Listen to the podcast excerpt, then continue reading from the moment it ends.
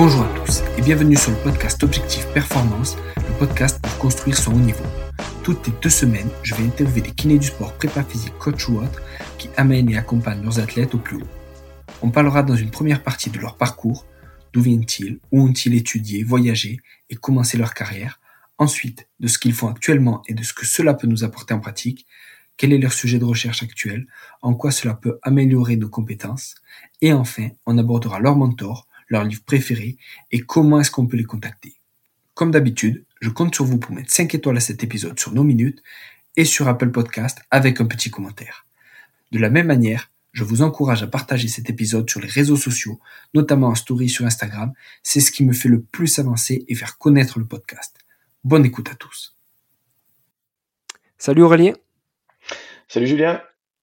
Merci à toi d'avoir accepté euh, ma demande. Je suis très content de t'avoir. Eh ben, c'est un grand plaisir, plaisir partagé. Super, super. Est-ce que tu peux hum, te présenter un peu et, nous expliquer euh, ton parcours? Ouais, euh, je vais essayer de faire synthétique. Euh, je suis Aurélien Broussal-Derval, je suis préparateur physique professionnel, conseiller en sciences du sport de manière un petit peu plus large et, et formateur. Aujourd'hui, euh, j'occupe euh, différentes fonctions. Euh, la principale, c'est que je suis directeur des, des formations à la fédération d'haltérophilie musculation, DTN, DTN adjoint en fait, en charge, en charge des formations.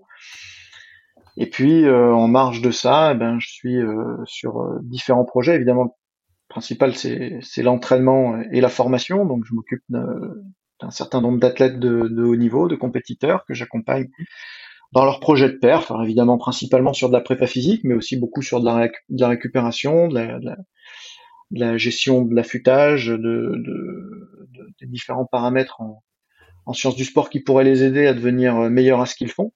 Mmh. Euh, d'une part, d'autre part, euh, d'autre part, bah, du coup, beaucoup de formation, euh, d'accompagnement de, de, collègues professionnels, que ce soit des, des coachs ou des kinés, on sait que les deux mondes ont de plus en plus tendance à se, à se rejoindre et c'est tant mieux. Et hum, on a de plus en plus de thèmes euh, en commun et du coup, on, voilà, on voit des formations de plus en plus panachées, c'est cool, je trouve. Et, euh, et donc c'est vrai que je, suis de plus en plus actif sur euh, la formation digitale. Alors ça, ça, va de la vulgarisation pure et simple au travers d'épisodes de, de, podcast, au travers de euh, des réseaux sociaux, évidemment. Je fais des mmh. infographies, des, des, des posts de vulgarisation, des vidéos. Euh, tout ça est gratuit, beaucoup d'articles gratuits euh, depuis mmh. des années et des années, et puis des formations digitales un peu plus structurées, sous forme de, de petites capsules, de, de, nuggets, comme on appelle ça dans le milieu, des, des formations très courtes, euh, thématiques, hyper ciblées, très concrètes, et puis des formations plus longues, certifiantes. Donc euh, voilà, ça c'est principalement euh, mes activités. Euh, puis évidemment, ça déborde sur des, des thèmes un peu connexes, comme bah, quand on est dans la production de contenu, très très vite, on, on commence à s'intéresser un peu à ces métiers-là. Donc c'est comme ça que je suis arrivé aussi à, à créer la maison d'édition Fortrainer, mmh. avec notamment mon ami, mon ami Laurent, mais pas que lui, avec Loïc et Marc aussi du CRES, mmh. du CRES à Bordeaux, et qui on a fondé les éditions les éditions il y a une dizaine d'années maintenant. Donc euh, voilà, je suis très actif aussi sur ce sur ce versant-là. Et puis bah, une casquette un peu euh, un peu investisseur entrepreneur où j'aime bien euh, investir dans la tech, dans les dans le dans les dans les différents secteurs dans les différents secteurs kiné entraînement. Euh, et puis et puis éventuellement aussi dans les dans les centres sportifs puisque je suis aussi très investi dans FitStation à Charenton, mon, mon hub mon hub de préparation physique euh, où euh, bah, là je me suis associé avec des athlètes euh, actuels ou un peu anciens, des, des amis avec qui on travaille depuis des années aussi et avec lesquels on avait envie de voilà de créer un endroit qui nous ressemble, qui n'existe pas ailleurs et qui puisse incarner un peu toute cette tout ce monde digital que j'ai monté depuis quelques années maintenant et qui doit revenir redevenir un peu un peu concret quand même puisque ce qu'on fait c'est de l'artisanat c'est du terrain. Mm, mm. j'espère que j'ai été euh, complet et euh, néanmoins euh, pas trop long et chiant quoi. Non non non c'était nickel. Et puis on, voit bien que tu as tu fais plein de choses euh, différentes, mais voilà, ça reste toujours autour de la, la prépa physique qui est, on va dire, ton cœur de métier, mais autour de ça, ben, voilà, t'as as le présentiel, t'as le digital, t'as euh, le haut niveau, etc. T'as les formations, c'est top. Et hum, si on revient sur ton parcours, t'as été euh, head strength and conditioning coach pour le judo, le, British judo. Comment comment ça s'est présenté à toi et, et comment c'était? Ah, c'était dur. C'était hmm. dur et c'était fabuleux. Tu sais, ça fait partie de ces expériences qui sont euh, tellement euh, intenses, douloureuses, euh, que tu te dis putain comment j'ai fait pour passer par tout ça? Mais si c'était hmm. à refaire, hmm. je le referais immédiatement. et, et en fait, comment ça s'est présenté à moi? Ça s'est présenté à moi parce que le head coach de l'époque, Patrick Roux, était français et mmh. cherchait euh, quelqu'un qui comprenait le judo et les sciences du sport, et avec qui lui il était capable de parler. Il avait du mal à trouver ce profil pour tout un tas de raisons, notamment en Grande-Bretagne, et euh, il me connaissait par d'autres euh, d'autres biais, puisque je suis accessoirement pratiquant moi, de judo et du jiu-jitsu brésilien, donc il me connaissait par mon par mon expertise en Ewaza, en combat au sol, et et bon, plusieurs personnes ont fini par le, lui recommander mon, mon profil, euh, dont, euh, dont les gens de l'esprit du judo, euh, mm. magazine dans lequel je chronique depuis le numéro 1. Mm. C'était il y a une quinzaine d'années maintenant. Et, et donc, donc ce, ce, ce, head coach qui vient d'être nommé là-bas en Grande-Bretagne m'appelle et me demande si, si je suis disponible la semaine prochaine pour venir préparer les, les Jeux Olympiques avec lui. Euh, je lui dis écoute, euh, j'étais sur le départ pour euh, bah, pour la Fédé d'Altero à ce moment-là déjà. Ouais, déjà, ouais. Je m'apprêtais à signer avec la Fédé d'Altero. je sortais de, de pige à la boxe, dans différents sports, notamment au taekwondo, et, et j'étais déjà prof de sport, cadre cadre du ministère des Sports. Tu sais, on passe mmh. un concours. Le professeur de sport s'appelle. Tu deviens cadre du ministère des Sports. Mmh. Donc euh, dans ce cadre-là, je suis, je suis fonctionnaire. C'est dans, dans, cette fonction-là que j'exerce en tant que DTN d'ailleurs. Mm. Et, euh, et, euh, euh, je, je, je, lui dis, écoute, je, je, je réfléchis et je te mm. rappelle.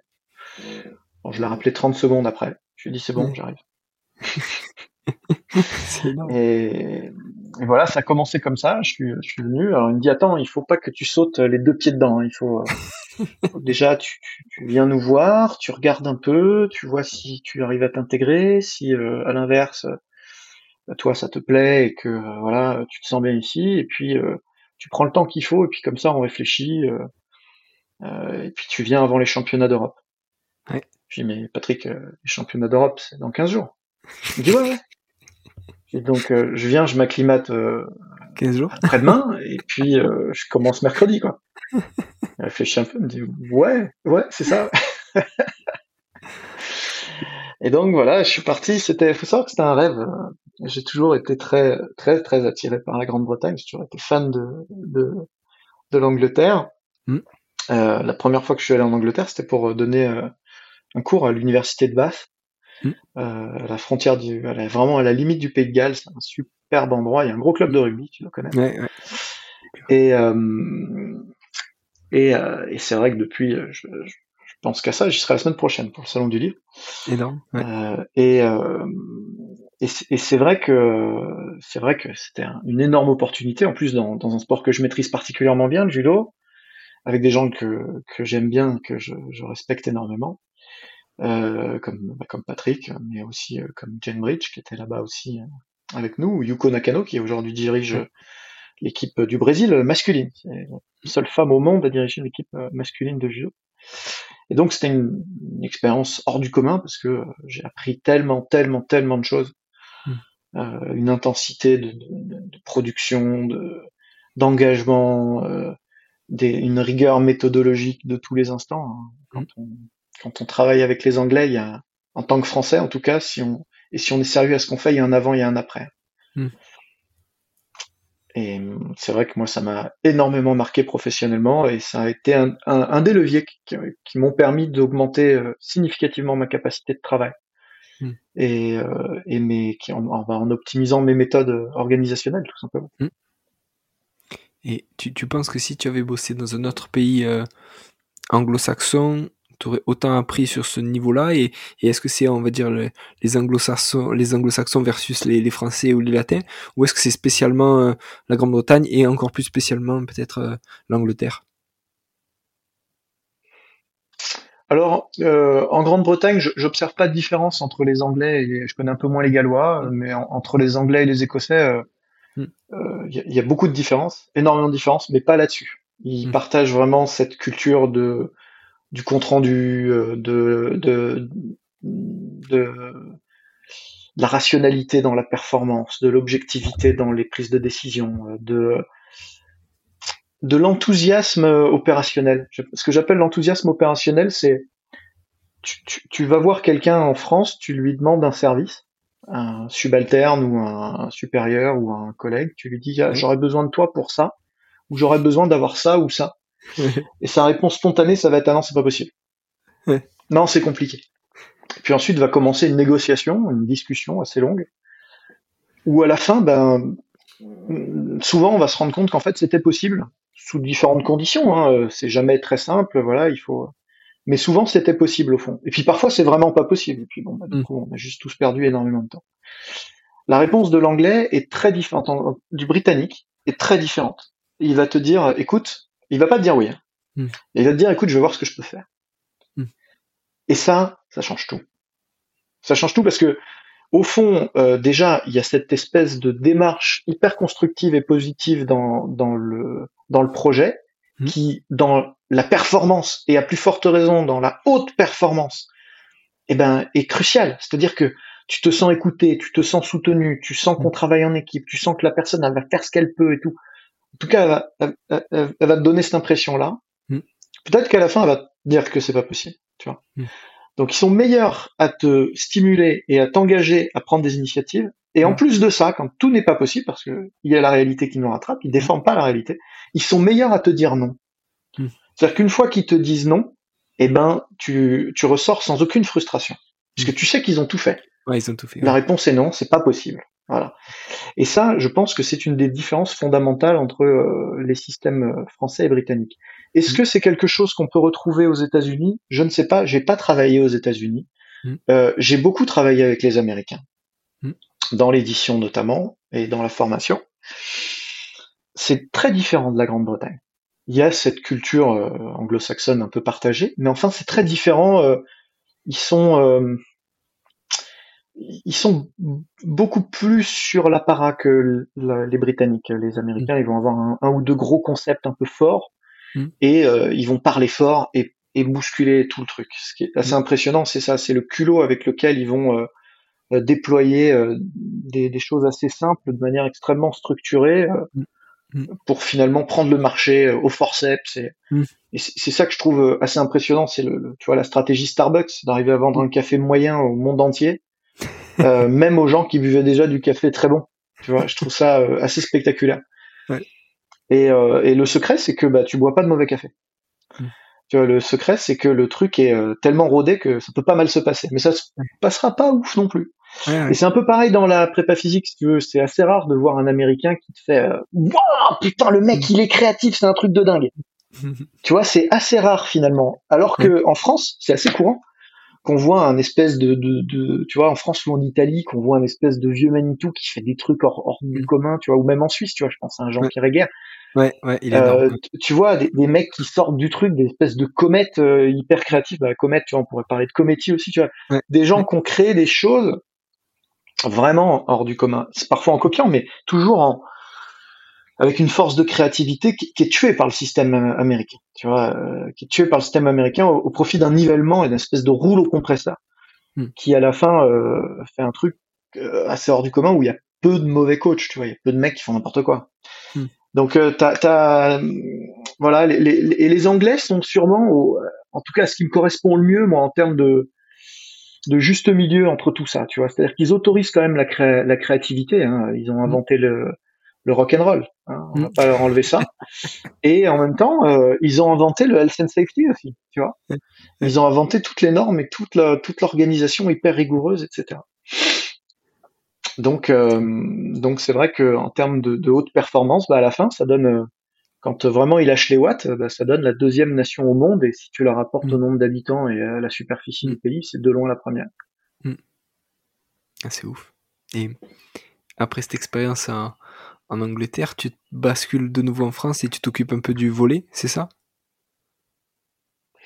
Euh, Ça s'est pas fait dans cet ordre-là, non. En, fait, euh, à la fin de mon de, ma, mon Olympiade londonienne, donc c'était l'Olympiade de, de, Londres, 2012. J'ai vécu les Jeux Olympiques de Londres à Londres en plus, c'est d'autant plus intense. Mm. Avec des super résultats en plus, on a gagné des médailles, ce qui est toujours, toujours d'autant plus agréable. En fait, à la fin, euh, on arrive sur un cycle beaucoup moins heureux où, euh, où ils ont, pour des raisons politiques, décapité quasiment toute l'équipe de, de, dirigeante. Je me retrouve seul avec les traîtres. et, et je décide de rester pour finir le, moi je ne me fais pas virer j'ai eu cette chance là ou cette, euh, je sais pas, cette intelligence mm. sociale là, euh, où, j'étais peut-être plus intégré que, certains autres coachs et du coup j'ai été mm. sauvé, euh, sauvé par certains, par la plupart des athlètes en vrai, mm. en vrai, et puis par le fait que peut-être j'étais du coup devenu plus britannique que certains autres coachs internationaux qui avaient moins ce, cet ancrage là dans, dans l'équipe. Bon, bref, pour tout un tas de raisons, et peut-être qu'on a reconnu je sais pas, une valeur ajoutée que j'avais à ce moment-là qu'on ne voulait pas compromettre, j'en sais rien. Mm. En tout cas, je reste. Et, euh, et à ce, à, ce moment-là, euh, à ce moment-là, bah, je, je, je décide d'aller au bout du truc, euh, bon an mal an.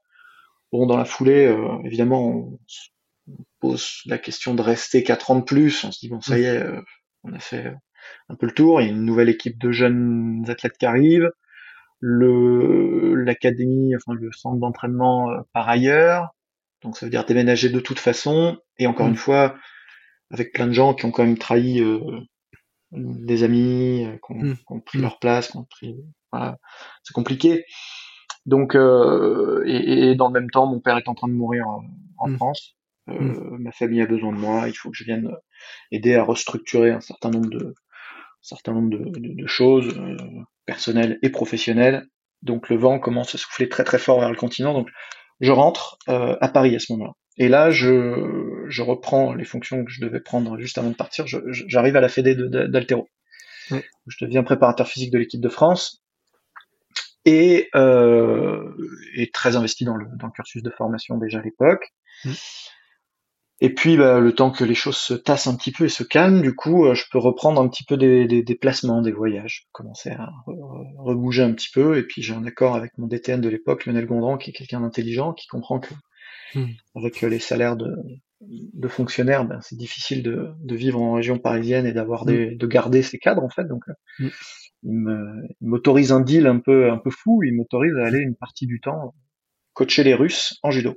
Ouais en préparation physique. Et euh, donc ça, ça, me permet là de faire des allers-retours entre. Les, en plus, les, les, les, deux plannings sont parfaitement compatibles, c'est assez dingue. C'est-à-dire que quand euh, les haltérophiles sont en stage, les, les Russes sont en tournoi.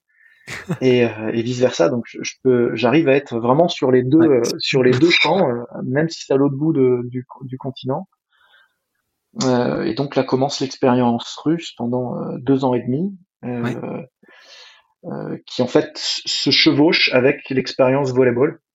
D'accord. Puisque euh, en, donc j'arrive j'arrive en 2000, 2012 hein, évidemment euh, au, à l'haltérophilie, sauf que les haltérophiles français au JO de Londres, c'était la catastrophe. Et donc le, la personne avec qui j'ai passé le deal ben, se fait décapiter, le DTN en question se fait décapiter assez rapidement. Il y a une nouvelle une nouvelle présidence qui prend le relais. Mm. Euh, et, cette nouvelle présidence, et en tout cas le, nouveau DTN, euh, me donne un choix euh, impossible à faire. Il me dit choisis entre la Russie et la France. Mm. Moi, je veux des gens qui se donnent à 200%. Je suis mm. déjà à 400%. Quel est le problème hein? Je produis déjà énormément. Je vois pas où est le souci. Il me dit non, mais moi c'est tout, tout l'un ou tout l'autre. Soit tu vas en Russie, soit tu vas en France. Puis bah, je me lève et puis je pars. Il me dit, bah, tu es où? Je, je, en Russie, tu m'as, tu, m'as donné un choix qui est, qui est, ce qui est pas un choix si tu veux. Mm. Le salaire d'un cadre A de la fonction publique à ce moment-là, c'est de ma carrière, c'est moins de 2000 euros net par mois. en Russie, à plein temps, c'est 10. Mm. Donc, tu vois, il y a, je dis, je suis navré, mais tant pis, tant pis, salut.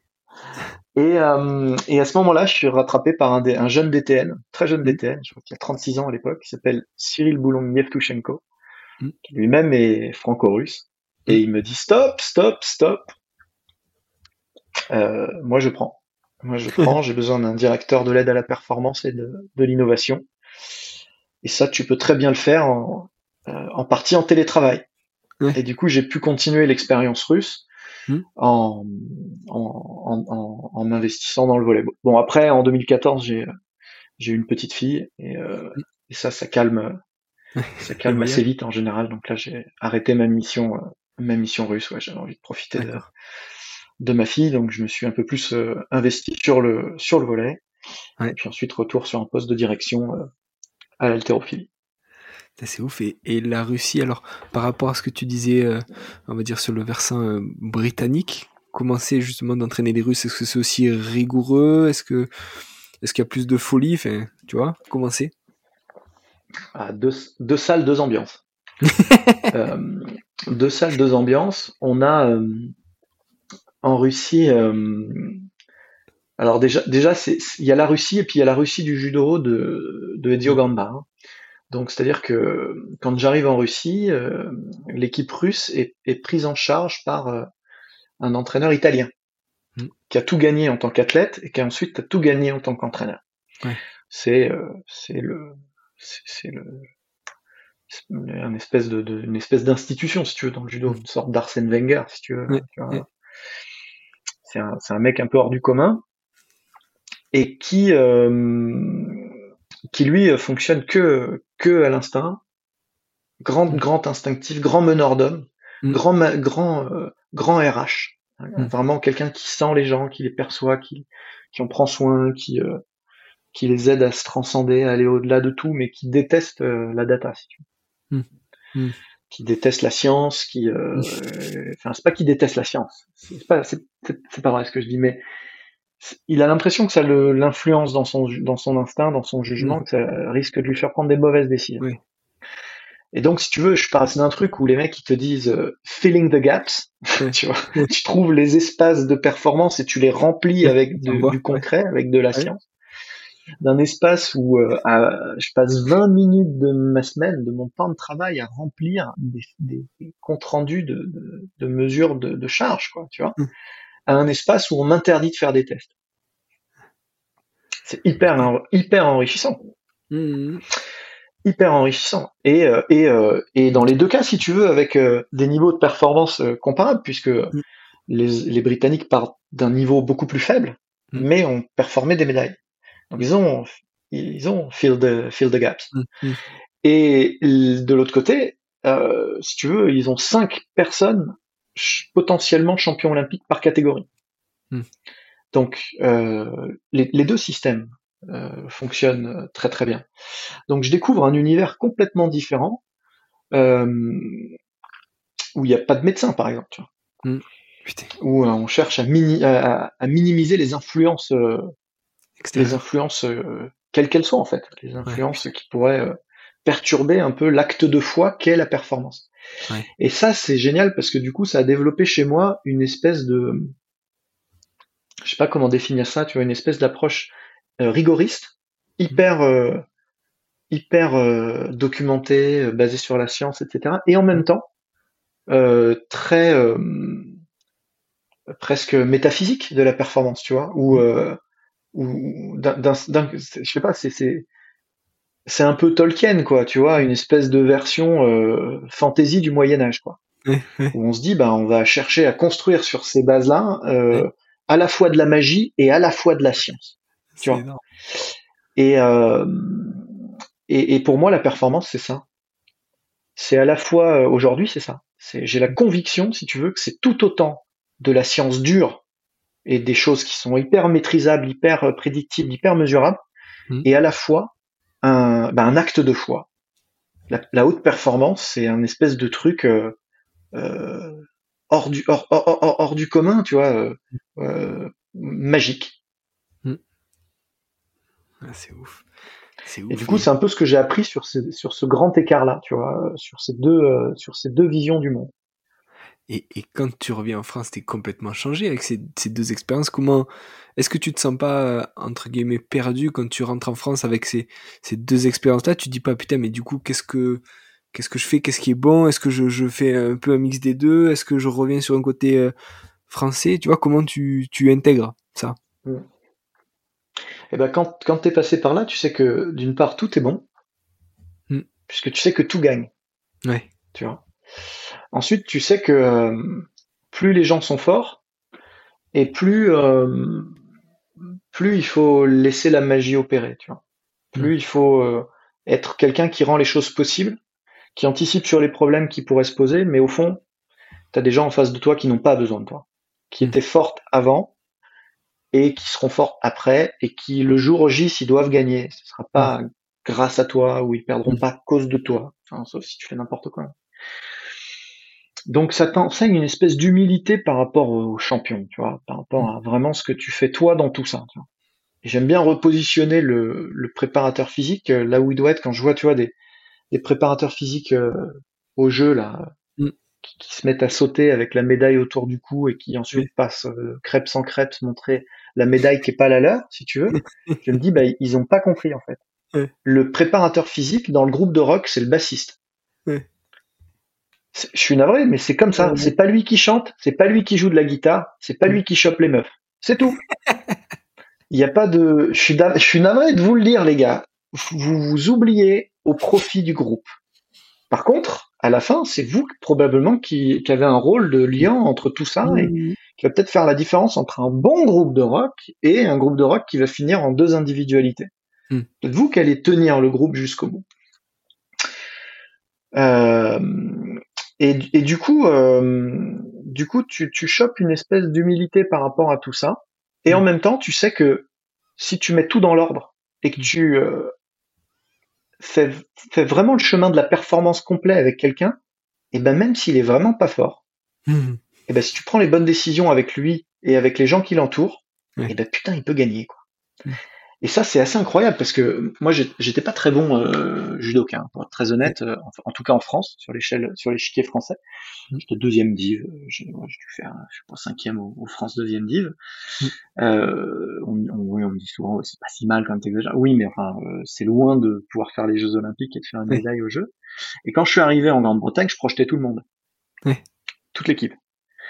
Euh, et là, je me dis putain, dans, dans trois ans et demi, euh, ils doivent combattre euh, les, les, les, comment les les les, les, meilleurs stars du monde entier, quoi. Tu vois, les, Japonais, des Français.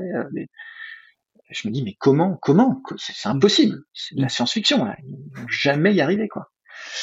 Et donc tu, tu, tu, te retrouves avec certains athlètes qui sont d'un niveau départemental français et pas forcément l'Île-de-France forcément au département d'Île-de-France, et, euh, et, qui se retrouve, euh, qui se retrouve à, faire 7, 5 euh, au jeu, voire médaille olympique. Et là, tu dis putain, en fait, en fait, tout ça est tout à fait possible, quoi. Tout à fait possible, et dans un dans un sport ultra ultra compétitif en plus. C'est pas bon, je, je vais citer aucun sport pour vexer personne, mais enfin, on, on sait tous qu'il y a des sports où voilà, il y a cinq nations, et puis il y a des sports où il y a 180 nations. Euh, voilà, quand tu gagnes la Ligue mondiale en volleyball, c'est une énorme performance historique. Tu vois, euh, quand tu es champion du monde de judo en moins de 81 kilos, euh, ça veut dire que tu en as gagné un paquet des combats, quoi. et donc, et contre des nations fortes avec beaucoup de risques à chaque fois, quoi. Donc, ça t'enseigne que c'est possible, tu vois, qu'il y a ce, ce parcours qui est, qui est, jouable. Et de l'autre côté, eh ben, tu sais que si tu cherche à trop euh, standardiser les choses avec des, euh, des génies, mm. et eh ben tu les perds. Tu les perds, mm. ils disparaissent, euh, ils, ils font, ils font, ils font d'anxiété, voire de l'angoisse, tu vois. c'est pas forcément des gens toujours très stables émotionnellement, donc tu, tu crées d'autres d'autres problématiques que, et, et, du coup tu entraves la performance par ton effort de rationalisation des choses. Mm. Donc, euh, bah, en fait, quand tu reviens en France, tu es armé de tout ça, et tu sais que bah, déjà, il n'y a pas une vérité universelle pour tout le monde, mm. que en France, bah, il y a des Russes, il y a des Anglais, c'est pas mm. les mêmes profils, tu vois. Euh, mm. Il y a des gens qui, voilà, qui sont très sensibles à la data, à l'accumulation de, de, de, de, données, qui se rassurent là-dedans, qui aiment ça. T'as des gens qui détestent ça. Et puis, euh, l'immense majorité des gens bénéficient des deux de manière complémentaire. Ah, c'est ouf. Ah, c'est ouf. Et alors maintenant, pour basculer un peu sur euh, l'altéro, est-ce que tu peux nous expliquer ce que c'est? Est-ce que tu peux nous, dire comment tu l'utilises et à, on va dire, à, qui, qui ça peut intéresser l'altéro au final? Bah, L'haltérophilie, c'est un sport historique des Jeux Olympiques. C'est euh, un, des piliers, euh, un des piliers de l'olympisme, au même titre que l'athlétisme, que la gymnastique, que la natation, ou que la lutte. Mm. Et euh, donc c'est le sport de force par excellence. Euh, voilà, vous savez qu'il y a deux mouvements olympiques, JO, et donc euh, la vraie haltérophilie, c'est ça. Maintenant, on est sur une antenne de, préparation physique, de prévention, qui kiné mm. du sport. Et donc nous, pour nous, c'est avant tout un outil, mm. parmi d'autres, au même titre que euh, la force athlétique, au même titre que euh, euh, les différentes formes de travail kettlebell, au même titre que les, déclinaisons du, travail athlétique pour les mmh. sports de à locomotion course, au même titre que tous les supports d'entraînement qu'on peut utiliser. Mmh. Donc, il faut pas le voir différemment de ça, je pense. Et on a les deux extrêmes qui se sont opposés sur les dernières, sur dernières décennies, en tout cas en France. Hmm. Euh, dans un premier temps, l'extrême haltérophile, euh, esthète, euh, tu vois, le conservatoire en musique, qui te dit, hmm. bah non, bah tu, tu peux pas apprendre l'haltérophilie passer passer 15 ans parce que c'est trop technique, donc tu peux laisse tomber et oublie, t'es qu'une merde. Donc ça, évidemment, c'est préjudiciable. Si, les si les athlètes avaient dit ça au sportco, au rugbymen que tu connais bien, bah, euh, peut-être qu'aujourd'hui les rugbymen ils feraient même pas de montée de genoux, tu vois, ils oseraient pas, ils seraient trop. Euh, tiens putain, s'il y a un athlète qui passe, qui me regarde et qui voit mon griffé et que j'ai l'air d'un con. Donc déjà il faut désacraliser un peu le truc. Nous, on n'est pas des experts de la de la de l'haltérophilie, on, on, est des utilisateurs pour des des, des, des principes très euh, identifiés. Hein. On ne va pas chercher mille trucs, on va chercher de l'explosivité verticale en triple extension. C'est quand même assez précis ce qu'on vient chercher. Hein. On vient mm-hmm. pas progresser en saut en longueur, on vient pas progresser en, en force de frappe euh, isolée au niveau du, des membres supérieurs. On, vient progresser dans notre capacité à créer de la puissance et du euh, front de montée de la force verticale. C'est assez clair finalement. Donc dans ce cadre-là, est-ce qu'on a besoin de tout le répertoire gestuel? Probablement pas. Est-ce qu'on a besoin euh, systématiquement pour tous les sports de faire de l'arraché flexion plus par terre? Probablement pas. Est-ce que finalement un simple tirage. Bras d'arraché suffit pas à avoir déjà ces niveaux de puissance là Est-ce que, est-ce que, est-ce que, est-ce que tu vois? Donc on peut déjà se poser plein de questions par rapport à ça. C'est pas donc désacralisons le truc. C'est pas si difficile que ça. Et à l'inverse, de l'autre côté, ben euh, il y a la mode de l'entraînement fonctionnel, surpropulsé par le CrossFit, Hmm. par le, la NSCA qui nous dit que bah, euh, l'haltérophilie c'est euh, l'arme ultime euh, de la préparation physique et d'un seul coup bah, tout le monde se met à faire de l'haltéro et si tu fais pas de l'haltéro ben t'es un t'es un has tu, hmm. tu fais pas d'entraînement fonctionnel tu t'es pas bon dans ton métier etc évidemment encore une fois il faut se détacher de ça. C'est un outil. Évidemment c'est l'outil d'explosivité ultime par contre ça c'est clair. Les athlètes qui ont la détente sèche verticale la plus élevée sont les haltérophiles. Ils battent les volleyeurs, ils battent les basketteurs, ils battent les sauteurs en hauteur. Fin de l'histoire, c'est eux qui ont la, recette miracle. Si on cherche à faire ça, si on a un athlète qui est répondeur à ça, qui est capable de maîtriser ces euh, outils euh, quand même euh, éminemment techniques rapidement, et du temps on n'en a pas forcément beaucoup, il y a plein d'autres choses à apprendre. Donc pour moi l'altéro c'est voilà, c'est un outil merveilleux un des plus importants, un des plus incontournables. Tous les préparateurs physiques doivent être formés à l'altéro. Est-ce qu'ils sont obligés d'arracher 130 Je suis pas sûr. Est-ce qu'on est obligé de faire tous la même altéro? C'est pas sûr non plus. Est-ce qu'on peut pas avoir un mouvement euh, en toute sécurité, euh, qui Mm. nous permettent de faire progresser des gens qui sont pas spécialistes, ça par contre, c'est sûr. Carrément N'hésitez pas à venir vous former, euh, les, les- les coachs, les pros qui nous écoutent. Mm.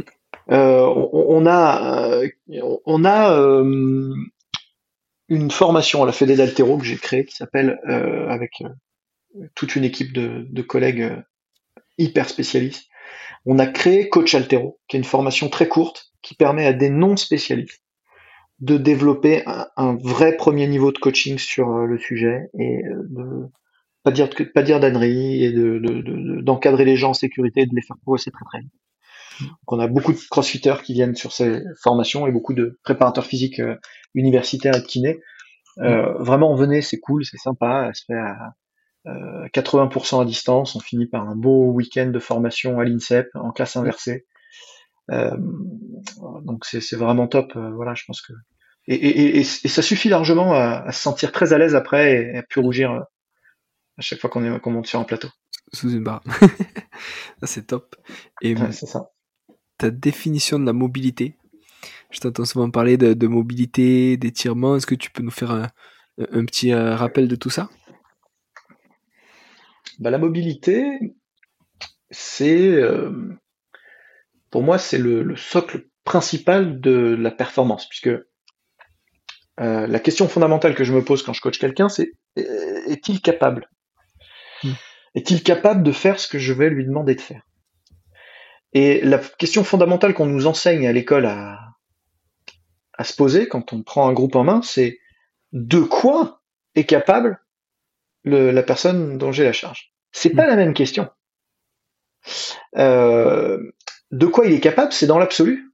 Dans l'absolu, de quoi il est capable? Eh ben, c'est con comme question au début de la préparation, puisque j'ai donné la réponse tout à l'heure. Dans l'absolu, il est capable d'être champion olympique. Mm. Voilà. Si on, si on met tout dans l'ordre, voilà de quoi il est capable. Donc, il est capable de tout. Aujourd'hui, ce qui nous intéresse, c'est de quoi il est capable là maintenant tout de suite, avant de faire la séance, et de manière un petit peu euh, extrapolée, euh, les euh, les quatre semaines qui nous attendent en fait, et peut-être les six mois qui nous attendent. Est-ce qu'il est capable de rentrer là-dedans?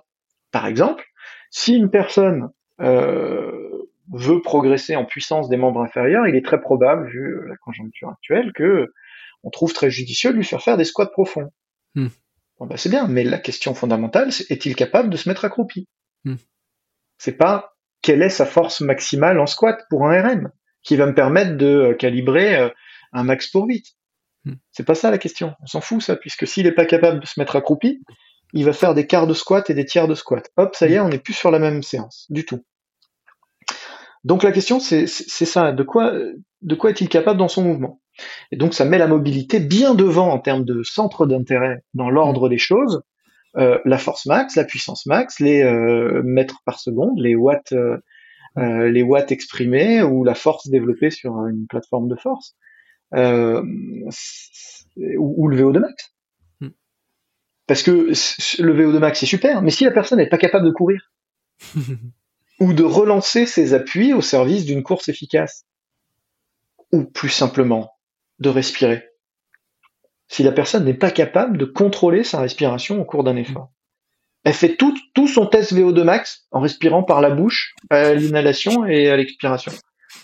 Est-ce qu'on a la vraie valeur là? Hmm. Est-ce qu'on est sûr de notre coup là? Hmm. Est-ce que cette vraie valeur, elle est transférable dans un sport où on a un protège-dents? Ouais. Du coup, on prend les trucs complètement par le mauvais bout de la raison. Donc, Mm. pour moi, la première question qu'on se pose, c'est de quoi ma personne est-elle capable? Je vais donc construire mon programme en fonction de ça. Et dans le contenu à court terme et dans les objectifs à moyen terme. Parce que à moyen terme, il faut qu'elle soit capable de tout.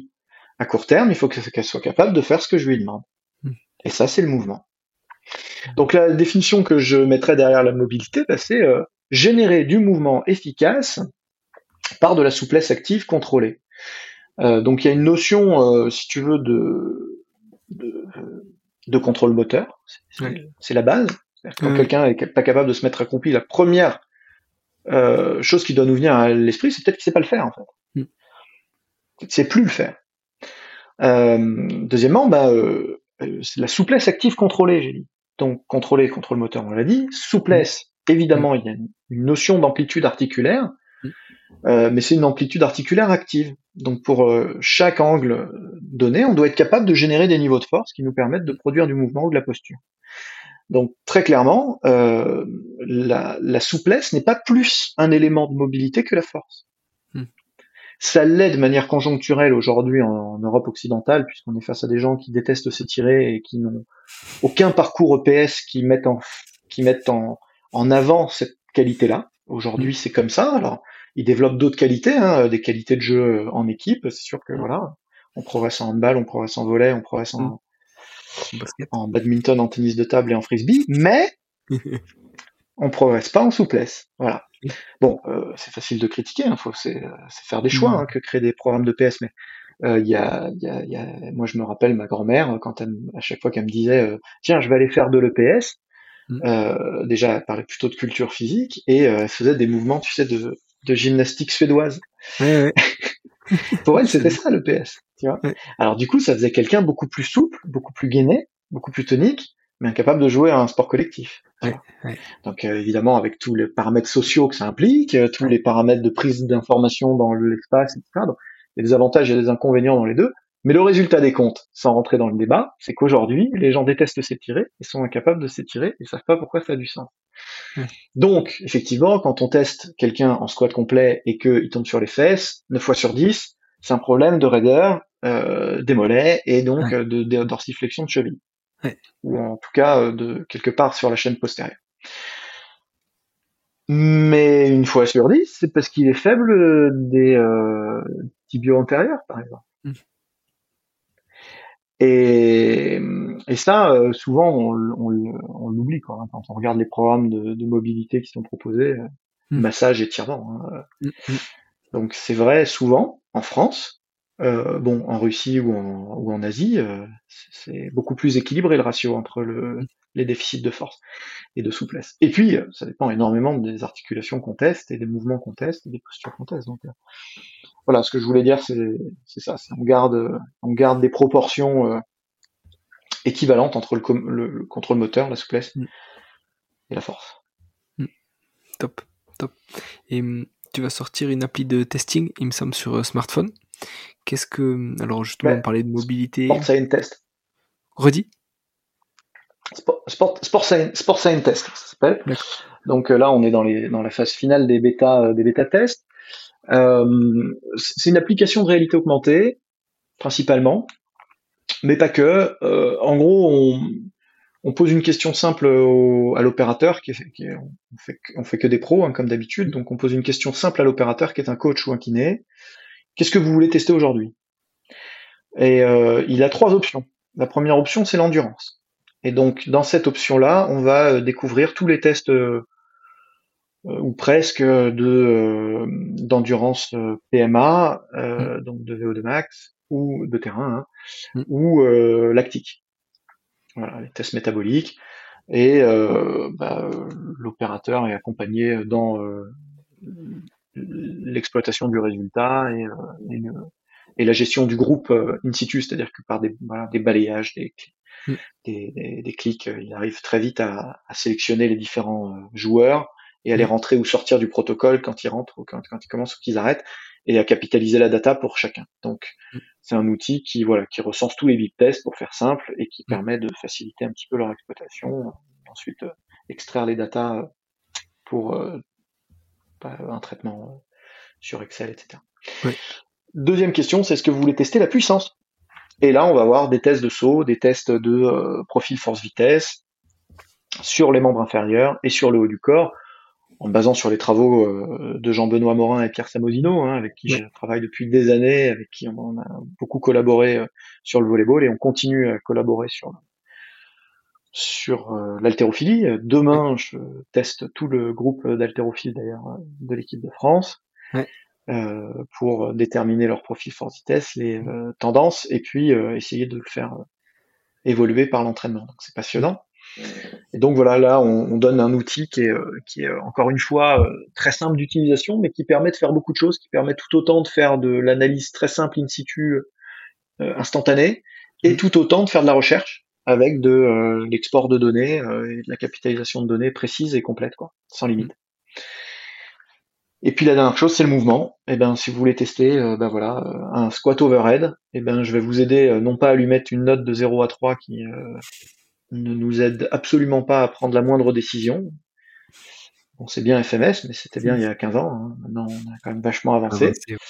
Et donc, euh, ben, c'est euh, quelles sont les décisions que je vais prendre par rapport euh, aux différents groupes musculaires que je vais devoir étirer ou renforcer? Hmm. Et là, je me base plus sur une méthode maison pour le squat que j'ai développé et sur pour la posture sur une méthode qu'on a développée avec Olivier Bollier il y a plusieurs années, notamment dans notre livre Les tests de terrain, qui malgré les années continue à être assez populaire et euh, dans lequel on développe euh, un certain nombre d'outils euh, qui nous permettent de screener la posture et le mouvement. Et l'application a pour but, si tu veux, de faciliter la tâche de l'opérateur en lui posant des questions. Il coche les cases, il y a ci, il y a ça, oui, non. Et à la mmh. fin, boum, on a une fiche avec, bon, bah alors, voilà la liste des suspects. Après enquête, il s'avère que probablement que tel, tel, tel muscle sont raides, tel, tel, tel muscle sont faibles. Euh, à vous de jouer, les gars. Ouais. Ah, c'est ouf, ça sort quand? Ah, ça devait sortir il y a un an, tu sais, tu sais comment c'est. Là, en fait, les, euh, les, les bêta-testeurs Android sont en train de, de l'utiliser à fond. Mm. Et la semaine prochaine, les bêta-testeurs iOS devraient commencer à rentrer dans le game. Euh, je dirais qu'ils sont dans 6 à 8 semaines. Euh, d'ici à, d'ici à l'été, en tout cas, on pourra, on pourra commencer à le, à le, libérer sur les différents stores. Ouais, ah, ça serait bien, ça serait bien. Tu, tu me diras quand ça sort. Euh, une autre question, ça c'est un peu plus, euh, on va dire philosophique, mais c'est quoi être un bon coach? Tu vois, on est en 2022. C'est quoi maintenant, de nos jours, être un bon coach? Euh, Être un bon coach en 2022, je pense que c'est la même chose qu'en 1900. Hmm. Le coach, c'est le, c'est le, le détenteur du feu sacré. Le coach, c'est le porteur de la flamme sacrée qui va te permettre de chaque jour aller un petit peu plus loin, quelle que soit ton humeur, quelles que soient tes capacités du moment, qui va aller te rechercher dans les chiottes quand c'est dur, mhm. euh, qui va adapter le programme euh, en toute confiance quand euh, quand tu lui parles, quand tu tournes vers lui. C'est le c'est la valeur refuge qui va te, te redonner le l'énergie sacrée. Mhm. Donc pour moi, le, le bon coach, c'est ça. Donc c'est avant tout quelqu'un qui est passionné. C'est avant tout quelqu'un qui est euh, engagé euh, au-delà d'un simple job. Ça n'est pas un simple job. Hmm. On vient pas faire des heures de coach. On vient transmettre de l'énergie. Et, et, et, au fond, c'est ça qui fait que mon un, une de mes un de mes mantras, qui, enfin, qui, qui plus fait un buzz un peu malgré moi au départ, mais qui est devenu un mantra, c'est que un bon coach, euh, un, coach qui ne s'entraîne pas est, un imposteur. En, vrai, pour moi, le, fond du problème, il est, il est, il est, il est là. C'est-à-dire que quelqu'un qui s'entraîne pas, c'est quelqu'un qui a pas envie de s'entraîner en fait. Et je veux pas entendre ah mais j'ai pas le temps. Non non, hmm. tu prends le temps que tu veux pour faire ce que tu veux dans la vie. Hein. Les journées elles sont longues. Euh, personne t'oblige à d'abord tu travailles pas de les entraînements c'est pas de 6 heures du matin à 11 heures du soir hein, j'ai jamais vu ça. Pourtant du sais, euh, que j'en dirige. Euh, et euh, la seule vérité c'est qu'à un moment donné de ta vie tu as décidé de tourner le dos à ta, à ta pratique. Et à ce moment là ça veut dire que la passion t'a quitté. Tu n'es plus habité. Peut-être ça reviendra. Mais à ce stade tu n'es plus habité. Tu n'es plus ce passionné que tu as que tu as que tu as été je dis pas qu'il faut être euh, euh, un, un, performeur sur chaque truc. Hein. C'est pas du tout ce que je dis. Hein. Je pense que chaque chose va avec euh, les temps dans la vie et les âges. Et puis voilà, il y a des moments où on s'entraîne plus que d'autres. On, on, se désentraîne, il y a des moments où on régresse, il y a des moments où on progresse.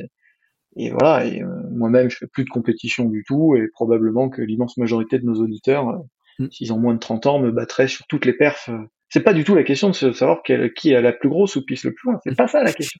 la question, c'est qui est encore, encore cette énergie, encore envie de, il voit ce kettlebell, il veut faire un Turkish get up. Tu vois ce que je veux dire? Mm. Et, et, ça, c'est quelque chose que tu vas transmettre, que tu vas transpirer avec toi, que tu vas emmener avec tes athlètes. Et c'est indispensable. Et puis au-delà de ça, je l'ai dit tout à l'heure, on est en charge d'une profession euh, d'artisanat. On, on, fait pas. Euh, c'est pas c'est pas rien. Il y a des savoir-faire techniques. Il y a des savoir-faire qui sont euh, précis, qui relèvent de l'expertise technique. Euh, c'est en forgeant qu'on devient forgeron. Mais de la même manière que euh, on n'a aucune confiance dans, euh, dans un coiffeur qui est mal peigné. et donc et, et, donc quelque part on est on est porteur d'un certain nombre de savoir-faire techniques mm. qui ne qui ne peuvent se régler de manière précise que si on est que si on entretient cette expertise. Alors ça s'entretient de plein de manières, hein, mais la pratique c'est la première quand même. Euh, et, on n'est pas obligé de pratiquer à des charges incroyables tout le temps. C'est, juste d'être capable de, à un moment donné, euh, apporter un œil expert et, euh, et démontrer autant que faire se peut. Alors après, il y a les coachs blessés, il y a les coachs qui sont beaucoup plus âgés, etc.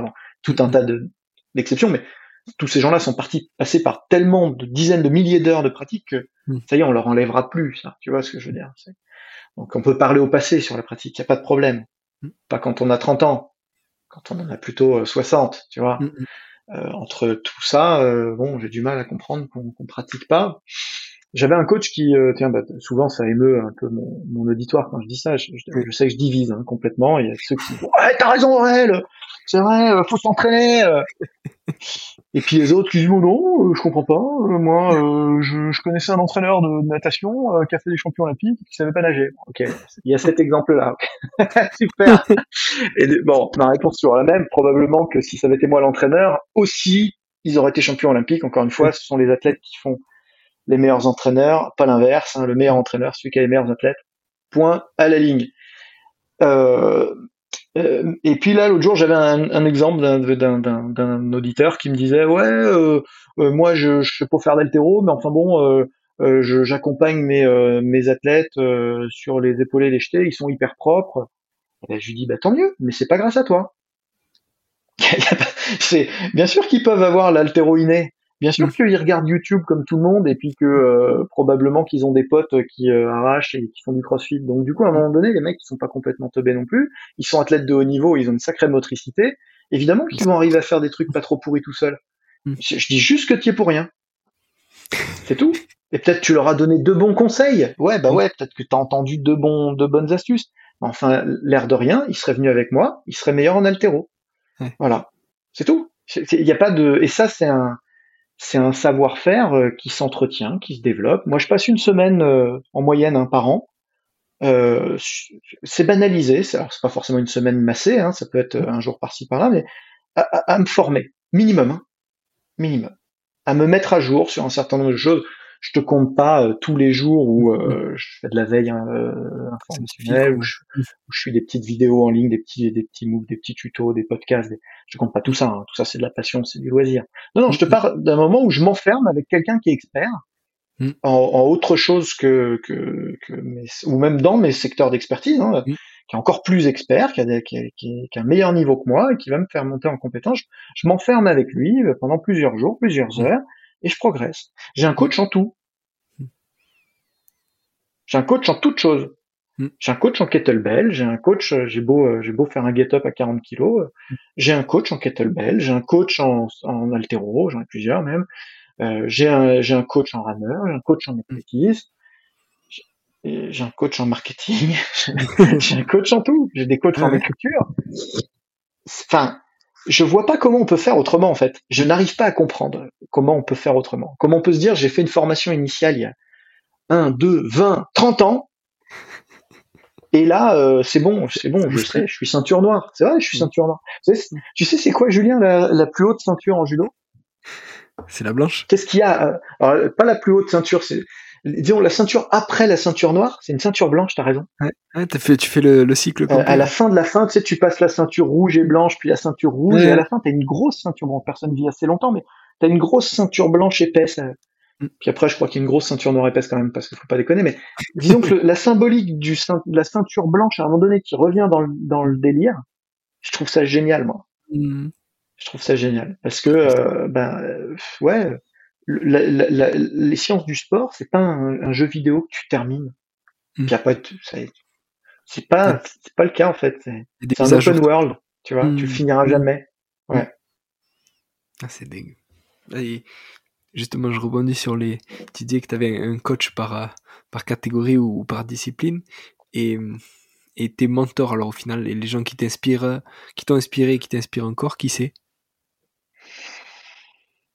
Alors, écoute, j'ai jamais eu vraiment de, de mentor. J'ai eu vraiment des professeurs, en fait. Hmm. J'ai eu vraiment des, euh, des, euh, le, le, le, côté mentor est un peu euh, me, me, gêne toujours un peu. J'essaie de me dégager de ça avec mes, mes, mes apprentis et mes et mes stagiaires parce que il y, a un côté un peu omniscient au mentor, tu vois, mm. qui me gêne un petit peu parce que ce n'est pas possible dans notre métier. Mm. Tu vois, pas plus tard que la semaine dernière, euh, ou il y a deux semaines, j'ai un de mes, de mes athlètes avec qui je travaille depuis des années, qui est en double cursus pour être euh, coach, préparateur physique, euh, et, probablement euh, chercheur aussi parce que c'est un, mec intelligent, il s'appelle Clément, mm. Clément Delvert. Et, et, vraiment c'est quelqu'un que j'ai encouragé, tu vois, à poursuivre les études, à, se développer là-dessus, à aller chercher un doctorat, etc. Je, pense qu'il finira par y aller. Et, il, est encore, il est encore jeune, il est encore mm. Sur la phase où il, il combat beaucoup. Et, il me dit, j'aimerais bien travailler avec euh, avec euh, avec Jérôme Corral, qui est, qui est un chercheur euh, entraîneur de l'INSEP, spécialiste en, en, en, entraînement à très haute intensité, qui est un mec hyper intéressant et qui est un copain par ailleurs. Et, et, et bon, tu sais, les, les, athlètes sont toujours, ils ont toujours un peu peur d'être. et il me dit, j'aimerais faire en plus avec lui un peu. Je me dis, mais c'est génial, c'est génial. Il va te faire progresser. Il va te faire progresser parce qu'il va d'abord il va pas avoir la même approche que moi sur des choses que je maîtrise. Et ensuite il va aller sur, dans des secteurs que je maîtrise peut-être moins que lui et t'emmener beaucoup plus loin. Et là tu c'est là que tu vas me dépasser. Mm. et euh, bon évidemment était très soulagée de, de ma réponse mais euh, si tu veux je, je, je vois pas comment euh, comment je, la, la, le sens même de la performance pourrait me faire dire autre chose et quand je vois le nombre de préparateurs physiques qui bloquent pour pas que tu travailles avec d'autres mecs, tu dis mais vous n'avez rien compris au cœur du métier. Vous mm. n'avez rien compris à ça. Et si un mentor j'ai eu, un vrai guide, c'est mon père en fait, qui m'a mm. qui, m'a toujours inspiré, il était euh, professeur de culture physique à l'époque, mm. on, dit, on dit ça comme ça. C'était un des tout premiers préparateurs physiques parce que euh, il a développé énormément la prépa physique au bataillon de Joinville en judo euh, pour les JO de Munich. Et, euh, et, et, et, il m'a appris ça. Euh, bon, il m'a appris plein de choses, mais par rapport à ce qu'on se dit là, il m'a dit tu, tu, tu, sais, tes élèves un jour ils un jour ils partent. C'est nécessaire. Hmm. Ils doivent partir parce que ils doivent grandir, ils doivent voir d'autres choses, des choses euh, souvent plus grandes, parfois simplement différentes. Et ce jour-là, euh, bah, tu as deux solutions. Soit hmm. tu les bloques de toutes tes forces hmm. et ils vont partir, quoi qu'il arrive. Peut-être un peu plus tard, par contre, ils partiront fâchés. Hmm. Et ils te rejetteront. Ou alors, tu les accompagnes, tu les encourages, et ils vont partir aussi, évidemment. Hmm. Par contre, à tout jamais, ton professeur, leur professeur, ce sera toi. Hmm. Tu vois. Et, ça, je l'ai gardé et je, sais à quel point c'est important dans le parcours de performance que chacun se dise en fait, euh, ben, on est de passage nous. On est, on est le bassiste, je le redis. Hmm. On est là, on est, euh, on est remplaçable, mais on est, on est là pour faire en sorte que Bon, le bassiste n'est pas toujours remplaçable, ça c'est pas vrai. Mais euh, ce que je veux dire par là, c'est que on, est là pour faire en sorte que, que, le truc il, groove, tu vois, que le truc il, bouge, qu'il y, ait cette vibe dans le truc, hmm. et, et, on n'est pas en première ligne, et c'est comme ça, et c'est heureux. Et à un moment donné, euh, nos athlètes, nous, on est un espèce de ouais de d'accompagnateur dans un moment de la vie de l'athlète. Il a fait des trucs avant nous, il en fera après. Et euh, le but du jeu, c'est qu'il devienne le meilleur possible entre vos mains. Mmh. Pas que en tant qu'athlète, en tant que en tant qu'homme ou en mmh. tant que femme aussi. Et ça, c'est ça, je pense que c'est vraiment vraiment important. Et donc tu me demandais un mentor, c'est ça. Après, au niveau de mes professeurs, ben, je vais avoir énormément de mal à tous se les lister tellement j'en ai. Euh, mais euh, ben, je peux te citer euh, voilà, Alexei Sénard en, en, en, kettlebell, qui est le, représentant en France de Strong First. je peux te citer, je peux te citer mon, mon, coach de TRX, qui est Alex Verret, voilà, qui est le head coach de Épisode, par exemple, mm. qui m'apprend toute chose en la matière. Je peux te citer mon prof de respiration, par exemple, et de gestion du froid, qui est Léo Pelagotti, euh, qui est un des instructeurs Wim Hof. Euh, je, pourrais t'en citer euh, des, des, dizaines. Je peux te citer aussi mes coachs d'écriture, tu vois, comme comme Emmanuel Emmanuel Charlot qui m'a appris énormément à écrire, ou Olivier Rémy, tu vois, qui sont des chroniqueurs sportifs à base journalistes. Euh, voilà, j'ai des références comme ça en tout, tu vois, Jean Fournier en, préparation mentale, j'ai Christophe Oswirth sur la récupération, c'est mon coach, de, mon prof de récupération, ça a toujours été mon prof, ça sera toujours mon prof. Et donc, il faut des espèces de, je m'excuse pour tous les autres professeurs que j'oublie parce que j'ai pas le temps de tous vous citer, mais euh, euh, très clairement, il nous faut des, des, refuges comme ça, partout, des gens, des sachants, des sachants vers qui se tourner. Mm. Euh, le problème du mentor, c'est que d'abord, il sait pas tout, le mentor. Mm. Si le mentor sait tout, c'est un menteur. Mm. Donc euh, ça c'est un, c'est un, un, vrai sujet. Donc le mentor, euh, il a cette première limite. La deuxième limite, c'est qu'il sera pas toujours là le mentor. Tristement, un jour ou l'autre, il passe à autre chose. Ça c'est dans le meilleur des cas. Dans le pire des cas, il meurt. On en a tous un qui meurt à un moment donné, un mentor. Hein, c'est notre papa. Euh, et, et, et, le jour où il est plus là, il faut apprendre à faire dans un monde sans lui. Et ça, euh, bah, il y a des gens qui arrivent jamais à faire cette transition-là et qui n'existent jamais sans leur mentor. Donc, euh, je pense qu'il faut se construire dans la diversité des, des, gens vers qui se tourner. Et ces gens-là, ils doivent être suffisamment forts et intelligents pour vous engager à aller voir encore d'autres personnes et, euh, et, à, et à, à, vous aider à construire votre parcours euh, de vie et lors des choses qui vous dépassent un jour ou l'autre. Si, si vous dépasse un jour ou l'autre, euh, ça veut dire que quelque part vous avez fait le job mais néanmoins, comme euh, les meilleurs coachs sont ceux qui continuent sans cesse de se former, et eh ben, vous faites tout pour que ça n'arrive jamais, mais pas en les empêchant eux de progresser, en continuant de progresser vous. Donc c'est un peu ma philosophie, j'essaye de, de leur donner trois pas d'avance, mais je, continue à, avancer moi le plus possible pour qu'ils me dépassent le plus tard possible. Ah, c'est trop bien, c'est trop bien. Et est-ce que tu as des livres, on va dire que tu dans lesquels tu te replonges régulièrement ou que tu feuillettes de temps en temps pour justement pour t'inspirer ou quoi? Tu vois, est-ce que tu as des livres références? Euh, J'ai beaucoup de livres références, évidemment. Euh, le, un des livres références auxquels je, je me raccroche assez régulièrement, d'autant qu'il est énormément mis à jour, euh, ben, c'est l'avantage d'avoir une maison d'édition. D'édition, je me suis permis le, luxe de le traduire et de le, de le valoriser. Je l'ai renommé l'encyclopédie de la préparation physique. Mm. C'est le National Strength and Conditioning Association Essentials. C'est le NSCA Essentials Strength and Conditioning. Euh, j'ai toutes les éditions depuis sa création. Une nouvelle qui arrive l'an prochain, je l'aurai aussi. Euh, bon, c'est une valeur refuge plutôt euh, de coach, euh, pas de jeune coach, c'est quand même déjà un peu technique, mais évidemment, on n'apprend pas grand-chose dedans en tant que en, tant que coach senior. Mm. Mais n'empêche que quand on a besoin de revenir sur certaines bases, sur certains sur certains fondamentaux, bah, c'est vraiment vraiment bien de revenir de revenir à ça. Euh, j'ai le même en, en préparation mentale, figure-toi. C'est, euh, j'en ai un comme ça en préparation mentale qui, qui est pas celui de, de, de, de l'association américaine. Il y en a un hein, fait par l'association américaine. C'est pas ça ma valeur refuge, c'est le Weinberg et Gould, mmh. euh, qui va devenir l'encyclopédie de la prépa mentale euh, en français euh, dans quelques semaines. Voilà. Ah, Donc ça, je le recommande très très chaudement aussi. C'est vraiment une, une, une, des valeurs refuges. Après, euh, après le, le truc, c'est que j'ai un flux continu de livres qui arrivent sur mon mm. bureau sans cesse, beaucoup mm. plus que je n'ai le temps d'en lire. Mm. Et, euh, et, évidemment, on est dans des, dans des systèmes où il y a beaucoup de choses qui sont remises en cause euh, très très régulièrement. Euh, ceci dit, j'ai des auteurs euh, de référence. Hein. Un des auteurs de référence pour moi sur la pédagogie de l'entraînement sportif et de la préparation physique, c'est Michel Pradet. Euh, non pas que son livre soit hyper à jour aujourd'hui, il a été écrit en 96, 94, je crois. Évidemment, c'est on commence à parler quand, on, quand tu passes des quarts de siècle, forcément en sciences du sport, il y a des trucs qui sont dépassés. C'est, c'est pas le problème. Le problème, c'est que il y, y a, un effort là-dedans de, de pédagogie euh, euh, absolument spectaculaire qu'on voit rarement, vraiment très très rarement, euh, toute, toute discipline confondue.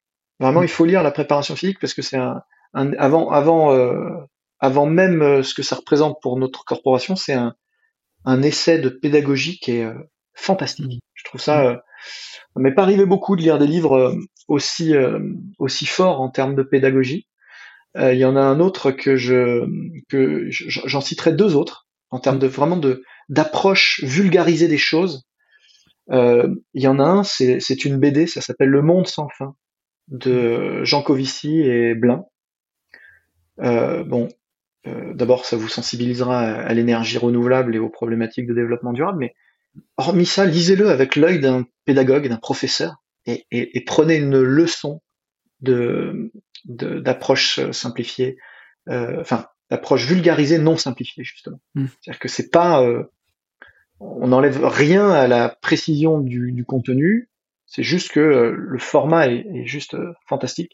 Et puis un, un autre livre, euh, encore une fois, hein, c'est pas une, tant une valeur scientifique ou de ou de contenu que je valorise, c'est le livre d'Aubrey Marcus, On the Day, On Your Life, qui bah, parle évidemment de sport, mais mais explique comment, en, en, prenant le contrôle d'une simple journée, et en fait on peut prendre le contrôle de sa vie et par cette porte d'entrée là, euh, eh ben il va il va aborder la nutrition et euh, le, le, lifestyle, le l'entraînement, euh, les loisirs, le travail et même le sexe de manière tellement pédagogue et tellement agile que c'est un euh, là encore une fois une leçon de une leçon de pédagogie.